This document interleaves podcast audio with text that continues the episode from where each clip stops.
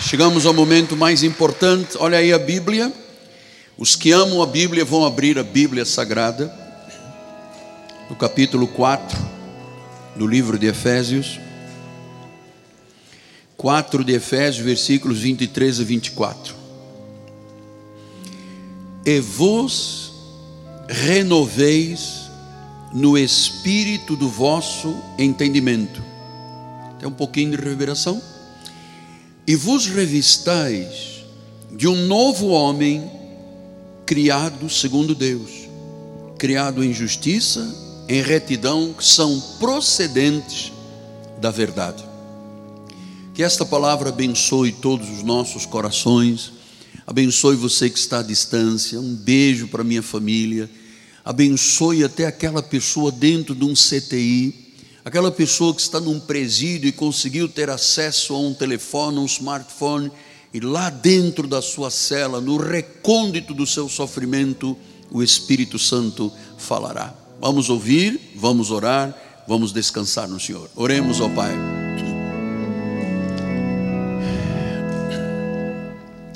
Senhor Jesus Cristo, mais uma vez, ó oh Deus, toda honra, todo louvor, toda glória, todo o império, toda força e toda majestade. Sim, a Ti, Senhor, oferecemos a nossa própria vida, porque temos um chamado, este chamado depende e dependeu da Tua soberania. Estamos aqui para crescer na graça e no conhecimento de Deus. Estamos aqui para ganhar músculos espirituais. Estamos aqui, ó Deus, para consolidar o conhecimento e nos abrirmos à sabedoria, à fortaleza, ao entendimento e ao conhecimento de Deus. Fala-nos, Deus. Dá-me a ousadia que eu preciso de ter, Pai, para que esta palavra seja anunciada e faça com que a profecia da palavra se cumpra. Em nome de Jesus e o povo de Deus diga amém, amém e amém. Muito obrigado, meu bispo. Meus amados irmãos, minha família, santos preciosos, filhos amados, servos do Deus Altíssimo, aqueles que têm o um nome escrito no livro da vida, por isso estão aqui. Deus não está escrevendo hoje nada, nem escrevendo nada novo. Tudo o que ele tinha que fazer foi feito. Jesus diz: tudo está consumado. Ele agora está materializando aquilo que ele já fez no passado.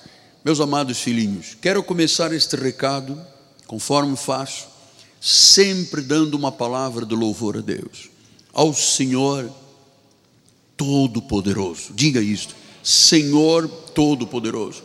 Nós damos honras, nós damos glórias, porque nós somos a noiva de Cristo, nós estamos ataviados de branco, nós não temos ruga, não temos defeito, não temos mancha, nós já fomos lavados no precioso sangue de Jesus, somos testemunhas de Jesus. Jesus é o Espírito da profecia, Ele é o Verbo de Deus, Ele é o Rei de Reis, Ele é o Senhor de Senhores, a Ele toda a glória, a Ele toda a glória. Então o apóstolo São Paulo continua instruindo a igreja. Eu acredito que quando Deus é, teve esta revelação com Paulo, para a igreja de Efésios, na realidade é para toda a igreja, em todos os tempos, até a consumação dos tempos. Mas eu acredito, há uma coisa no meu coração, que quando Deus usou Paulo nas 14 epístolas, ele estava pensando na igreja Cristo vive. Eu tenho esta sensação, porque a revelação da graça de Deus é tão fácil para nós, tão óbvio, tão simples, que eu penso que Deus estava pensando em nós, estava pensando neste apostolado também. Então, Paulo começa dizendo hoje: E vos renoveis no espírito do vosso entendimento. Você sabe, já tenho explicado apenas en passant, voltando ao pensamento, que quando ele fala de uma renovação, que quando o crente, a ovelha, ouve a palavra, confessa Jesus e é salvo, existe algo muito importante. Diz que há uma renovação, ou seja, nós chegamos à obra de Deus vestidos e revestidos de um velho homem. Nós não podemos exigir de uma pessoa que tem um mês, dois ou três da igreja, que ela já seja madura, isto é um processo. Agora, nós entendemos que, passado um tempo, disse Paulo aos Hebreus, todo aquele que ouve a voz de Deus, o espírito da profecia neste ministério, tem que se tornar mestre. Porque nós nos alimentamos de alimento sólido. Nós não bebemos leite neste ministério. Eu não sirvo leite às ovelhas de Jesus. Eu dou pastos verdejantes. Ah, eu não os pinto de verde. Não é palha seca, não está pintada de verde. Eu vivo em novidade de vida. Então ele fala numa renovação. E ele diz: renoveis no espírito do vosso entendimento. Significa então que há uma obra do Espírito Santo que renova profunda e vitalmente a nossa vida. Amados, se a tua esposa, que é o melhor testemunho, ou o teu marido, ou a tua família, depois de você passar a participar, a pertencer à igreja, se eles não identificaram nenhuma alteração na sua vida, significa que você não passou por uma renovação significa que o Espírito Santo não trabalhou na tua vida. Há algo que tem que ser alertado a você, porque veja que Paulo explica isso em Romanos 12, 2 e diz: Não vos conformeis com este século, mas transformai-vos, olha aí, pela renovação. Então, Paulo fala aos, aos Efésios: renovei, que vos renoveis. Agora ele fala de uma renovação da mente para você poder experimentar o que é bom, o que é agradável, o que é perfeito da vontade de Deus. Então, é muito interessante esta mutação. Assim como eu tenho trazido aí a lagartinha que vira borboleta, esta é exatamente a transformação que nós passamos. Há uma renovação de vida. Deus não pega uma vida que vem lá do mundo, é, atribulado, muitas vezes com seus pensamentos em turbilhão, às vezes fracassado, e Deus não dá uma reforma, não faz uma reforma na vida da pessoa. Sabe quando você compra uma casa mais antiga? Você faz uma reforma. Você passa lá uma tinta, uma massa, tal, mas a estrutura continua sendo antiga. Deus não reforma a nossa vida. Deus faz uma vida nova. Nós somos como massa, disse Jeremias, nas mãos do oleiro. Ele não despreza, nós somos vasos que foram quebrados pelo pecado, mas Deus não atirou, não jogou fora. Deus renova, ele pega da mesma massa e faz um vaso novo. Então, a renovação da mente para que eu experimente o que é bom, perfeito e agradável, que é a vontade de Deus. A renovação tem que ser a onda, apóstolo, é o exterior. Então, se eu não pintar mais o meu cabelo, não fizer as unhas, se o meu vestido for longo, se eu não for mais a baile, se eu não for a festa, se eu não for à praia, é isto que prova a minha salvação, a minha renovação? Não. Até porque Deus, pastor Astolfo, não vê o exterior do homem. Deus vê o coração. Ele não está nem interessado qual é a cor do seu cabelo original, nem é, que você veste, talvez, claro que nós temos um chamado a nos ataviarmos com bom senso, a ter o cuidado nas relações interpessoais, mas o que Deus trabalha é lá dentro, no profundo, na nossa alma. Ele explicou isto, eu já lhe contei isto várias vezes, e vou contar mais uma vez, 2 de Coríntios 3,18. Ele diz: Todos nós, com o rosto desvendado, sem a máscara sanitária, contemplando como por espelho a glória do Senhor, olha aí. Somos o que? Transformados, de glória em glória, dia após dia, de mensagem em mensagem. Somos transformados agora, olha, olha o lindo disso, na própria imagem do Senhor. E quem faz esta obra? O Espírito Santo. Então, a cada dia, eu tenho que me parecer mais com Jesus, você tem que se parecer mais com Jesus. Porque esta é a obra que ele faz. Ele diz ainda em Efésios 2, 21 e 22: você, todo o edifício bem ajustado, cresce, está falando das nossas vidas, como um santuário dedicado ao Senhor. Versículo 22, o qual também vós juntamente estáis sendo edificados para a habitação de Deus no Espírito. Então fala em edificar, fala em levantar paredes, fala em construir vida. Aliás, Paulo disse isso aos Coríntios. Ele disse assim: Eu, como prudente construtor, lancei, como arquiteto da igreja, eu lancei os fundamentos. Agora, outro vai edificar. Agora veja como é que cada um edifica. Não pode edificar sobre outro fundamento, porque o fundamento da igreja chama-se Jesus. Então eu não posso trazer modernismo para a igreja. Eu não posso trazer rock and roll para a igreja, porque a igreja tem fundamentos. Eu não posso trazer este, esse sistema de coisas moderninhas que você hoje diz a igreja. Não é igreja, amado. Eu não posso alterar o que Deus determinou. Deus criou um homem, Deus criou uma mulher. Não adianta dizer, não, mas a igreja tem que aceitar e se converter e mudar a sua posição. Nós temos que aceitar a ideologia de gênero, nós temos que aceitar toda a espécie de ideologia. Não. Deus já criou uma estrutura que agora tem que ser o quê? Edificada com um fundamento. Se Cristo diz não, a igreja não pode dizer sim. Entende, irmã Glória? Se Deus diz sim, a igreja não pode dizer não. Porque nós somos edificados para sermos o quê? A habitação de Deus, não é para sermos escárnio do mundo. Então ele disse no versículo 24 que nós temos que nos revestir de um novo homem. E esse novo homem é criado segundo Deus. Quer dizer que eu vim da igreja católica, nós temos aqui muitos ex-católicos, ex-espíritas, ex-orientalistas. Chegamos à igreja, vínhamos com uma velha natureza, vínhamos com vestes, alguns esfarrapados, não é verdade? Vínhamos com vestes do mundo, Vínhamos com pensamentos do mundo, vínhamos com padrões do mundo, vínhamos com sentimentos do mundo.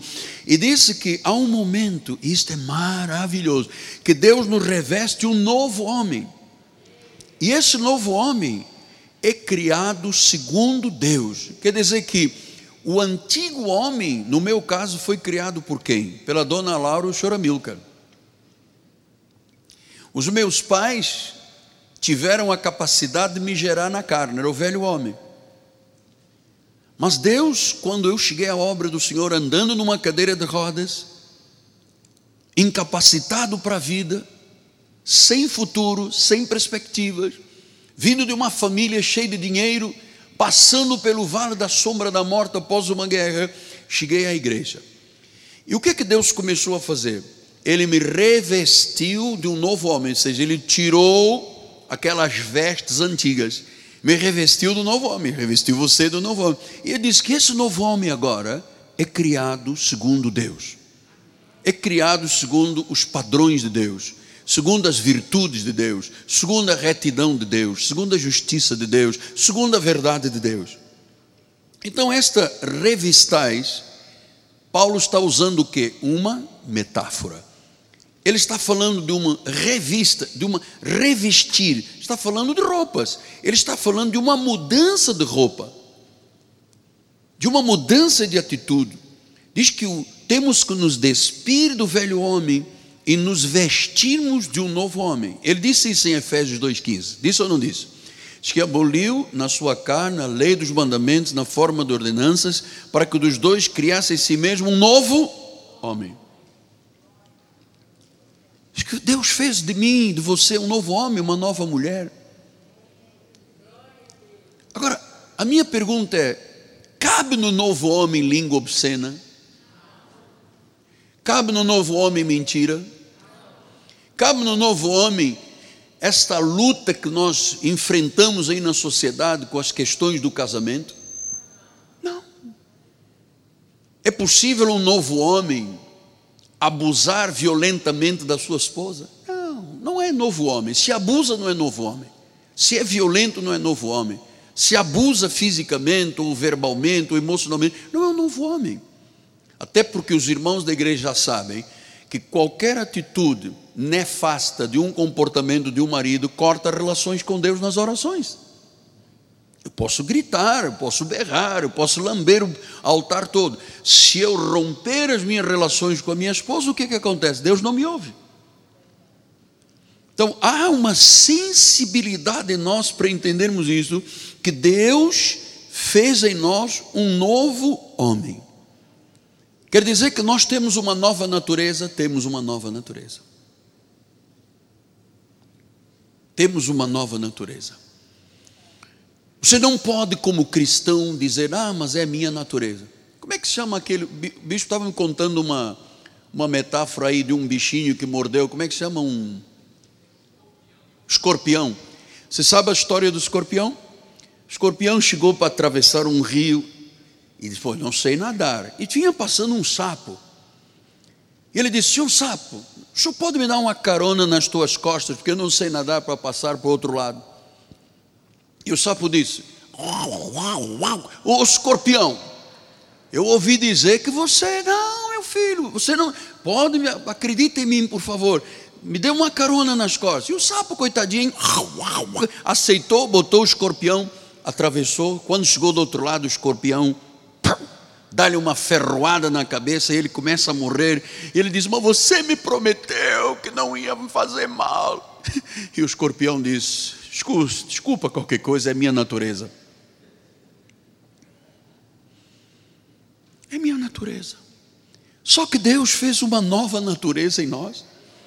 Ele diz que Ele nos regenerou, Ele nos recriou, Ele nos converteu.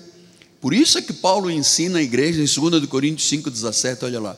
Se alguém está em Cristo, pastor, mas o irmão já disse isso trilhões de vezes na igreja. Vou lhe dizer trilhões número um agora. E assim, se alguém está em Cristo, é o que? Viu? Uma nova natureza. O que furtava, não furta mais. O que bebia, não bebe mais. O que mentia, não me. Então, isto é uma nova natureza. Diz: se alguém está em Cristo. Ele não disse, ah, os budistas, os espiritualistas, os católicos, ah, os armenianistas. Ele disse, se alguém está em Cristo, se alguém o confessou, se alguém o recebeu, se alguém reconheceu a sua soberania, já é uma nova criatura. Já se despiu do velho homem, da velha natureza. E agora, diz que as coisas antigas, sabe, os velhos maus hábitos, os maus costumes, os vícios, as questões emocionais, os maus pensamentos. Ele disse: Isso já passou. Agora, tudo se faz novo. Então, meus irmãos, tudo se faz novo. Quer dizer que as coisas antigas não podem voltar aos dias de hoje? Não. Se voltarem, significa que você é convencido, mas não é convertido. Romanos 6,6 ele diz assim: Sabendo isto, que foi crucificado com ele o nosso velho homem. Quer dizer que naquela cruz não estava apenas a morte maldita do Senhor, estava lá eu, estava lá você, na onisciência de Deus. E ele disse: ali foi crucificado. Não é para sair da cruz e continuar vivendo, foi crucificado o nosso velho homem para que o corpo do pecado seja destruído e não sirvamos o pecado como escravos. E era isso que nós éramos no passado, escravos do pecado. Eu não queria fazer, mas fiz. Eu não queria dizer, mas disse. E agora já está. O que, que eu hei de fazer? Aconteceu, foi casca de banana. Isso é o passado. Segundo de Pedro 1,4, ele disse: nos quais nos têm sido doadas as suas preciosas e muito grandes promessas, para que por elas, pelas promessas, por aquilo que Deus fez, sejamos co-participantes da natureza divina. Então, olhe, olhe agora um fato muito interessante. Você tem uma natureza divina, você tem o terrenal, que é a carne física, o corpo físico, mas nós temos o celestial. Então, diz que eu me tornei coparticipando da natureza divina. O Senhor me livrou da corrupção, me livrou das paixões do mundo. E diz que é Ele que faz isto, há uma nova natureza. Colossenses 3, 3 e 4 diz: Morrestes. quer dizer que aquele irmãozinho, quando briga com a esposa, quando afronta, quando. Amado, não morreu. Está vivíssimo da Silva. A velha natureza ainda está presente. Pastor, mas eu tenho um calo. Amado, vai no podólogo e tira o calo. Ele lixa, ele corta com uma. Sabe, ele, ele dá um jeito no teu calo. Mas o calo, você tem que ter um calo paciente, que se dilate. Ah, mas isso não é fácil. Mas quem lhe disse que é fácil? Ser cristão é difícil. É para quem Deus chama. E para quem Deus chama não é atroz, não é uh, um fardo pesado. Isto é Deus trabalhando na nossa vida. Morretes, a vossa vida está oculta juntamente com Cristo em Deus. Quando Cristo, que é a vossa vida, se manifestar, então vós também sereis manifestados com Ele em glória. Diz que nós temos uma vida oculta. A nossa vida se compara à vida de Jesus. Ah, não, apóstolo, isso é demasiado. Isto é verdade. Isto é pura verdade.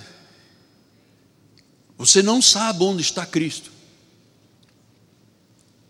Quantas vezes eu entro num táxi e olha, eu já tive encontros dramáticos dentro de táxi, porque eu não me calo. Eu não escondo que eu sou pastor, não escondo que eu sou bispo, não escondo nada. Abriu, eu estou em frente já com a minha palavra. Então, quantas vezes eu tenho visto, e Deus tem feito uma obra na vida de muita gente que eu encontro na rua, no shopping, aquele, porque eu tenho que me confundir com a pessoa de Jesus. Se as pessoas não virem nada em mim, Significa que eu não tenho uma vida oculta em Deus, eu não me confundo com Deus nestas questões, eu sou apenas carne. Então, o novo homem diz que é Cristo que se forma no nosso interior. Agora você sabe como é que Paulo explicou isso divinamente. Olha só, pastor Teixeira, abra aí a minha, sua Bíblia com Gálatas 2:20. Agora diz logo: já não sou eu quem vive, porque morremos, nosso passado ficou lá enterrado. Disse: agora já não sou eu quem vive, é Cristo que vive em mim. Amados, eu vou lhes dizer uma coisa: neste percurso de quase, há mais de 46 anos na obra de Deus, eu, eu com muito, eu vou lhe dizer isso sem paixões, sem, com mão na Bíblia, dizendo a verdade. Não são tantas as pessoas que Cristo vive nelas. E eu dou graças a Deus por este ministério, porque este ministério é transformador, é ressocializador, ele, ele, ele dá uma identidade, ele cria uma, uma nova forma de viver pelo ensino da palavra. Pastor, mas é chato, é uma hora de ensino. Oi, amado, você está numa igreja, num hospital, num lugar de transformação.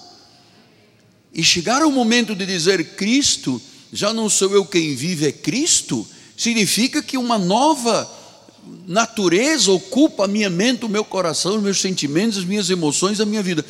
E o que, que acontece quando Cristo está? Diz em Gálatas 4,19 meus filhos, porque eu gosto de tratar a igreja como filhos, né? eu gosto da paternidade. Meus filhos, por quem de novo eu sofro as dores de parto, olha a missão de um apóstolo.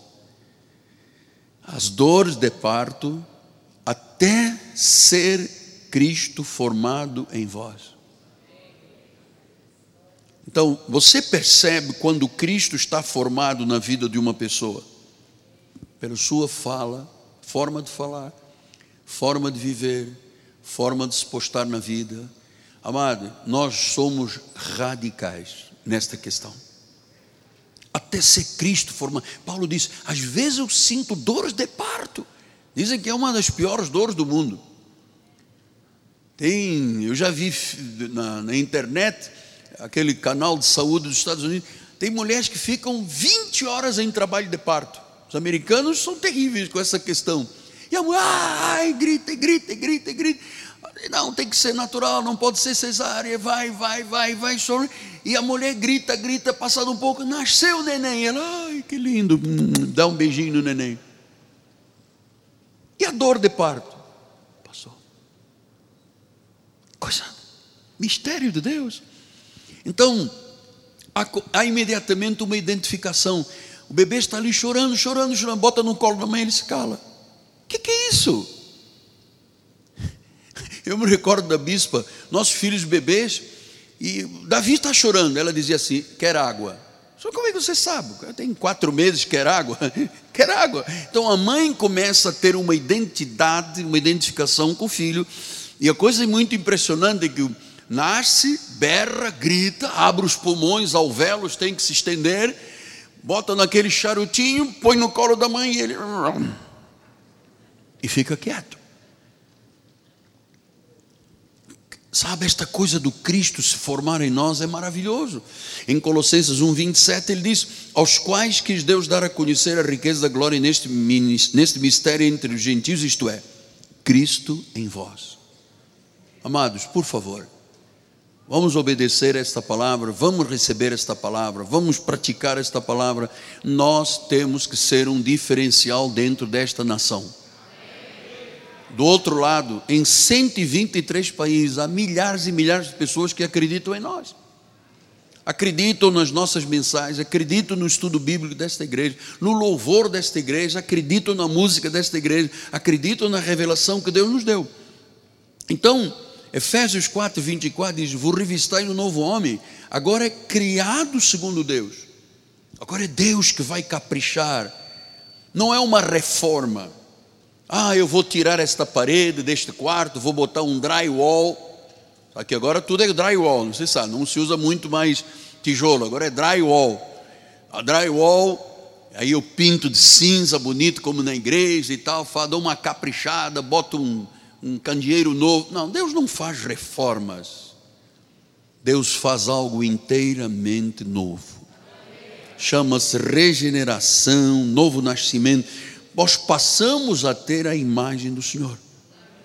E Paulo dizia dito isso, tinha dito isso em Efésios 2:10 assim: "Sois feitura dele". Você imaginou? Você que é carne e osso, como eu sou, somos pó. Não temos nada de bem na nossa carne, ninguém pode se gloriar na carne. Mas ele diz: "Sois feitura dele" criados em Cristo Jesus. Ah, agora não é mais criado pela dona Laura e o senhor Amilco, é criados em Cristo revestidos do novo homem. Para quê? Para nós murmurarmos na igreja, falarmos mal uns dos outros, dividir a igreja, criar grupos. Não, para boas obras. E diz que estas boas obras ele as preparou de antemão. Quer dizer que o plano de Deus não é um plano recente. Não fui eu que de noite comi um hambúrguer estragado e acordei com náuseas, oh, eu estou passando mal, estou com enjoo, eu quero Jesus na minha vida. Isto é um plano de antemão. A minha pergunta é: poderíamos nós escapar desse plano? Não. Não depende de quem quer, não depende de quem corre, depende de Deus usar a sua misericórdia. E disse que esse homem é segundo Deus, é conforme a imagem de Deus, diz que é injustiça, é retidão. Amados, o novo pacto exige de nós esta justiça e esta retidão. E que o nosso estado de vida é um estado exaltadíssimo, diz que é segundo a verdade. A retidão de Deus em nós é imputada Deus imputa, eu já expliquei isso aqui inúmeras vezes, são as chamadas leis de imputação. Deus imputa a santidade para a salvação, Deus imputa o perdão, Deus imputa a verdade, Deus imputa a justiça, são leis de imputação. Então, isto tudo acontece por quê, apóstolo? Como é que nós podemos ter a certeza de que isto é uma realidade, realmente vem de antemão, não foi uma coisa criada pelo pastor da igreja, não é uma doutrina dos homens, não é mercantilismo, não é fazer negócio e comércio conosco. Isto tem um perfil, tem uma linha anterior, sim. Isto aconteceu por causa da, doutrina da eleição, aconteceu por causa da predestinação. Você tem que acreditar nisto. Você não pode dizer, eu tenho livre-arbítrio. Você sabe que eu defendi uma tese, uma das primeiras teses que eu defendi, que foi para Londres, foi para Zurique no passado, tem os diplomas todos. Quando eu expliquei a uma uma bancada de teólogos de que a Bíblia não tem livre-arbítrio. Não existe nada na Bíblia dizendo livre-arbítrio. Free will. Livre albedrio. Não existe isso na Bíblia. E quando eu comecei, ah, porque um professor chegou a dizer, não, mas na onisciência de Deus, Deus sabia. Meu, Deus sabia? Você acha que é simples assim, Deus apenas sabia? Não. Soberanamente Deus determinou. É muito diferente você dizer, Deus sabia que eu iria vir à igreja um dia. É claro que Deus sabia, Ele sabe todas as coisas, mas você está aqui por causa de uma determinação. E olha, é, é muito interessante você agora guardar estes dez minutos finais, porque muitas vezes a pessoa chega à igreja e não tem ideia do que se vai passar na sua vida. Vem porque tem problema financeiro, vem que tem problema com o marido, com a esposa, com os filhos, vem porque está incapacitado por alguma coisa. Mas olha o que disse Jesus antes de voltarmos à doutrina: Não esmagará a cana quebrada, nem apagará a torcida que fumega, até que faça vencedor o juízo. Quer dizer que eu, eu um dia eu Imagina como é que eu cheguei à igreja um dia, Assembleia de Deus de Lisboa, de cadeira de rodas, uma perna paralisada não dobrava. Amados, depois de 20 cirurgias, parafusos, placas, hastes metálicas, eu cheguei um farrapo. E cheio de, pensamentos, porque São Judas Tadeu, porque Nossa Senhora de Fátima. Amado, isso tudo é tempo perdido. Isso é waste of time. Não não se fixe em folha de quatro, um trevo de quatro folhas. Não pense que a cartomante pode resolver, porque não pode. E diz que a pessoa chega às vezes como uma cana quebrada, mas Deus não esmaga a pessoa. Só está fumegando um pouquinho, um pouquinho de vida. Deus não apaga. Deus o torna vencedor.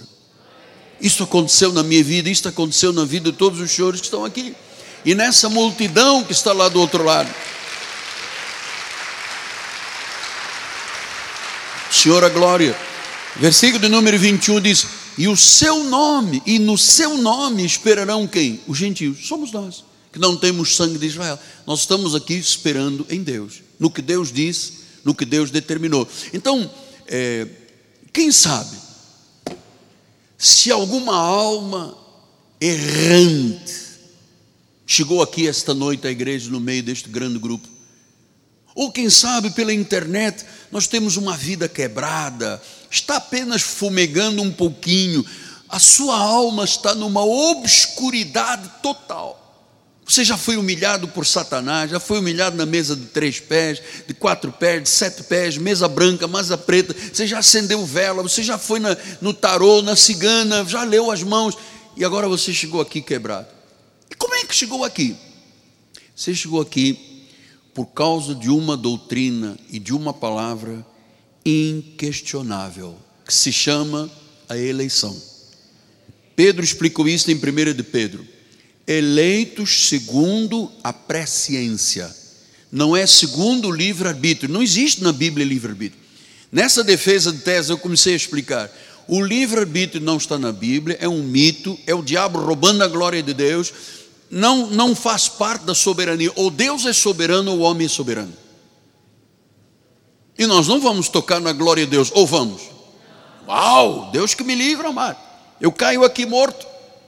Eu ainda quero viver muitos anos feliz. Então ele disse: é por causa da presciência. Então vamos lembrar que esta palavra presciência vem do original grego prognosis Diz que nós somos salvos por uma determinação soberana. É por fé, é por graça, não é por lógica humana. Nós somos eleitos pela presciência de Deus segundo a vontade de Deus. Então, quem é que nos predestinou para sermos o que somos? E olha que alguns dos senhores chegaram à igreja como eu, cana quebrada. Não foste esmagado por Deus, foste reconstruído, regenerado. Alguns entraram aqui já fumegando, não tinham nem fogo mais na, na vida, não tinham brilho, não tinham elan, não tinham nada, razão de viver, queriam, pensavam em morte, queriam se atirar debaixo de uma ponte, não sei o quê. Amado, ele, no tempo determinado, no tempo aceitável, ele chama a ovelha por meio da sua palavra e pela mover e convicção do Espírito Santo. Ele nos trouxe e nos tirou do estado natural de pecado e de morte para a graça e nos deu a salvação de Jesus Cristo. Deus iluminou a nossa mente para compreendermos as coisas de Deus. Deus tirou, você se lembra como era o teu coração? Deus tirou o teu coração de pedra, duro, colocou um coração de carne sensível. Ele teve uma chamada irresistível.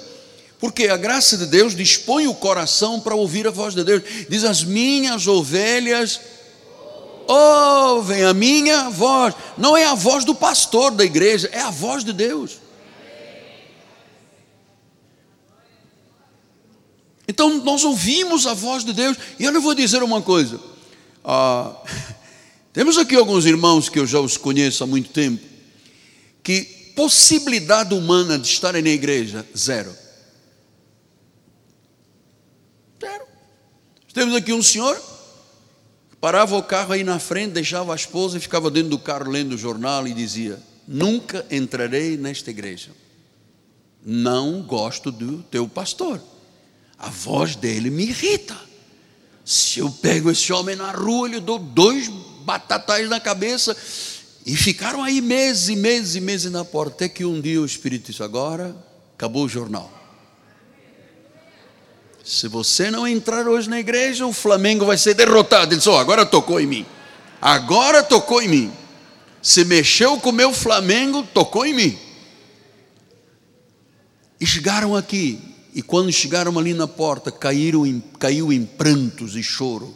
E hoje é fiel dizimista ao Senhor. Hoje não, sempre foi fiel dizimista. Então, amado, a graça de Deus dispõe o coração.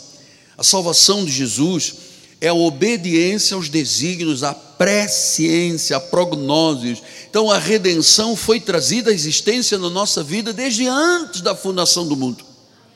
Olha como é que Paulo explica em Efésios 1,9. Puxa, pastor, mas o senhor em 40 e poucos minutos, o senhor dá 300 mil.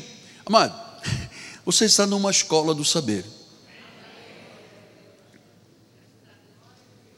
Para a glória do Senhor.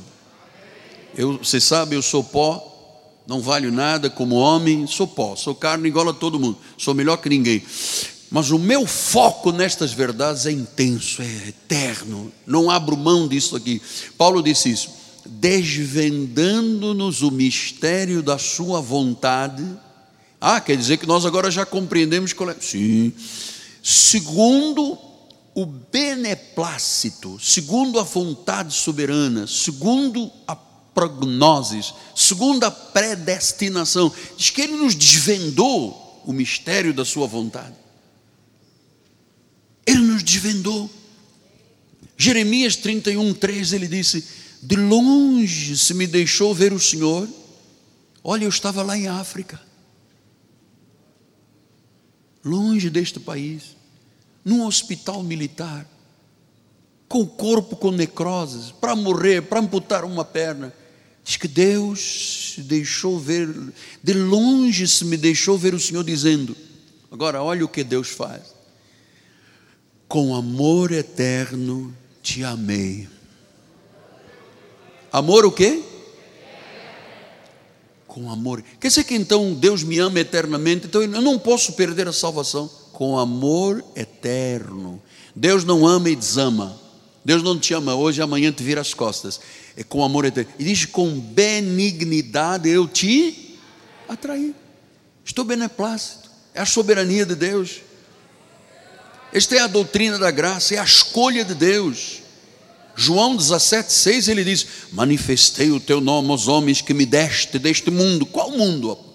O mundo ocumênio, o mundo da salvação, não é o mundo aion da perdição. Deus não trabalha com lobo. Deus não trabalha com cabrito.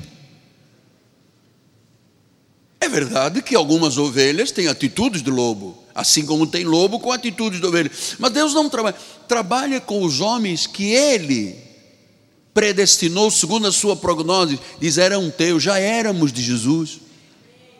Depois ele diz: Tu nos confiaste, eles têm guardado a tua palavra, eram teus. Diga: Eu sempre fui de Jesus, nada me separa do amor de Deus. Diga: Nada. Olha o irmão do seu lado, diga: Nada nos separa do amor de Deus, nada nos separa. Glória a Deus.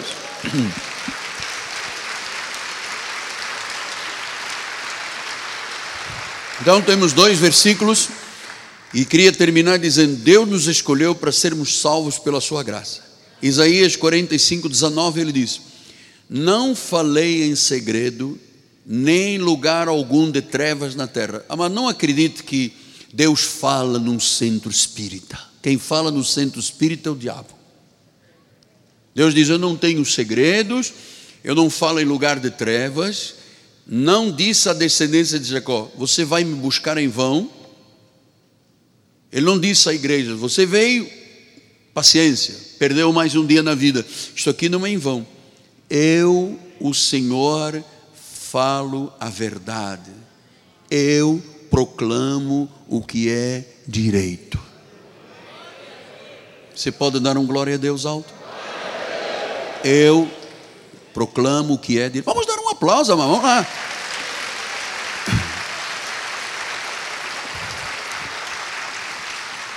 Então eu queria terminar com Mateus 15, 25. Diz que eh, uma mulher pediu socorro a Deus. Senhor, socorre-me. Senhor, socorre-me. Eu queria terminar neste tempinho que resta para lhe dizer: quando Deus convida a confiar nele, quando Deus diz: Vinde a mim os que estáis cansados, sobrecarregados e oprimidos, que eu vos aliviarei, é nele que repousa a nossa esperança. Ele é o Cristo vivo, Ele é o Salvador, Ele é o Redentor. Adore-o, reverencio Amado, você que está me ouvindo do outro lado, ou quizás alguém que entrou hoje aqui, você que está vivendo uma noite escura há muitos anos, você que está desesperado, você que está aflito, você que recebeu uma sentença de morte de um médico. Eu vou mais longe um pouquinho, porque o Espírito insiste com isso. Alguém que fez um pacto com o inferno, tem vivido uma vida amaldiçoada, tomou decisões em cima da cartomante, do búzio, dos búzios, dos ocultismos. Então, é, aquela pessoa que quanto mais pensa, mais depressivo fica, mais desesperada fica.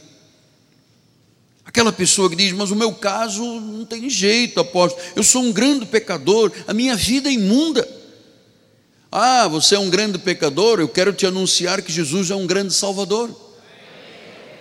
Ele pode te tornar esta noite mais alvo do que a neve. Ele pode transformar maldição em bênção. Pastor, mas eu sou uma pessoa orgulhosa, eu tenho um ego forte, eu tenho um espírito de rebeldia. Curve-se hoje perante Jesus. Ele tomou sobre si os nossos pecados, nossa condenação, a nossa dor, a maldição. Ele morreu em nosso lugar. Amado, quão maravilhoso é o amor de Jesus. Ele está sentado num trono, ele está no poder pleno de autoridade, ele quer ser reverenciado, ele tem providência para a tua vida, ele tem provisão, de maneira alguma ele te lançará fora. Tu pertences a um povo escolhido, você está ouvindo a voz da verdade libertadora. Então, se alguém, eu tenho um minuto, já está acabando o tempo, se alguém que fez realmente um pacto com o inferno, fez um pacto diante de um altar, de um gongá, catulou a língua, o alto da cabeça, o braço, a planta do pé. Esses pactos diabólicos que você fez, você fez num tempo de ignorância. Hoje o Senhor não esmaga a cana quebrada, amado. Hoje o Senhor não apaga o tiçãozinho que ainda está fumegando. Ele disse que Ele te dará vida e vida eterna. Então, meu amado, você pertence a um povo escolhido soberanamente. O que Ele quer que nós nos rendamos a Ele. Ele não quer 99% do teu coração. Ouça, filho meu, Ele não quer 99%, Ele quer 100% da tua vida. Então você que chegou aqui dizendo: socorre-me, Deus, socorre-me. O socorro chegou, o socorro chegou. Você que está do outro lado de uma mídia social, aqui no Brasil, aqui na América do Sul, na América do Norte, na Austrália, no Japão, na China, no Kuwait, no, no Afeganistão, lá na Europa, na Alemanha, na França, em Luxemburgo, na Inglaterra, em Portugal. Ouça, Ele é o socorro bem presente nas horas das tribulações. Senhor, nós nos curvamos perante a tua glória, perante a tua palavra, nós nos curvamos, ó oh Deus, porque sabemos que tu és Deus, que tu és soberano Tu és o cabeça da igreja, só tu és digno de louvor. E Senhor, opera um milagre, porque tu tens falado à igreja ainda este ano, filho meu, ainda este ano, filha minha, ainda este ano, família de Deus, eu farei o impossível se transformar em possível na tua vida. Ramamachekemente cobasteri andará. Ruma la masirion de morra machekeria. Ele não esmaga cana quebrada. Ele restaura. Ele reconstrói. Ele faz um novo homem. Assim seja. Assim disse o Senhor. Assim disse o Senhor. Você recebeu essa palavra? Então ofereça-lhe um aplauso. Glória a Deus. Glória a Deus. Vamos ficar de pé, são nove horas e um minuto. Mais uma reunião, mais um momento de intimidade com Deus, no esconderijo do Altíssimo e à sombra do Onipotente. Estenda a sua mão para o altar. Senhor Jesus, te agradecemos por esta renovação, a renovação dos nossos pensamentos nós queremos experimentar o que é bom, o que é perfeito, o que é agradável, o que é divino, o que é celestial, o que o Senhor tem preparado. Tu disseste infinitamente mais. Queremos este mais do infinito, Deus. Recebemos isso em nosso espírito. Recebemos isso em nosso espírito. E que agora, ao voltarmos para casa, Deus, os anjos de Deus nos guardem nos livre em todo mal, proteja a nossa entrada, nossa saída, nossos caminhos, para que o resto de semana, e o resto do mês, e o resto do ano, e o resto da nossa vida, possamos viver na plenitude da bênção de Cristo. Creia e receba paz, paz, vá em paz, porque Deus está na tua vida. Força, filho meu, força Deus é contigo, em nome de Jesus. Glória a Deus, glória a Deus.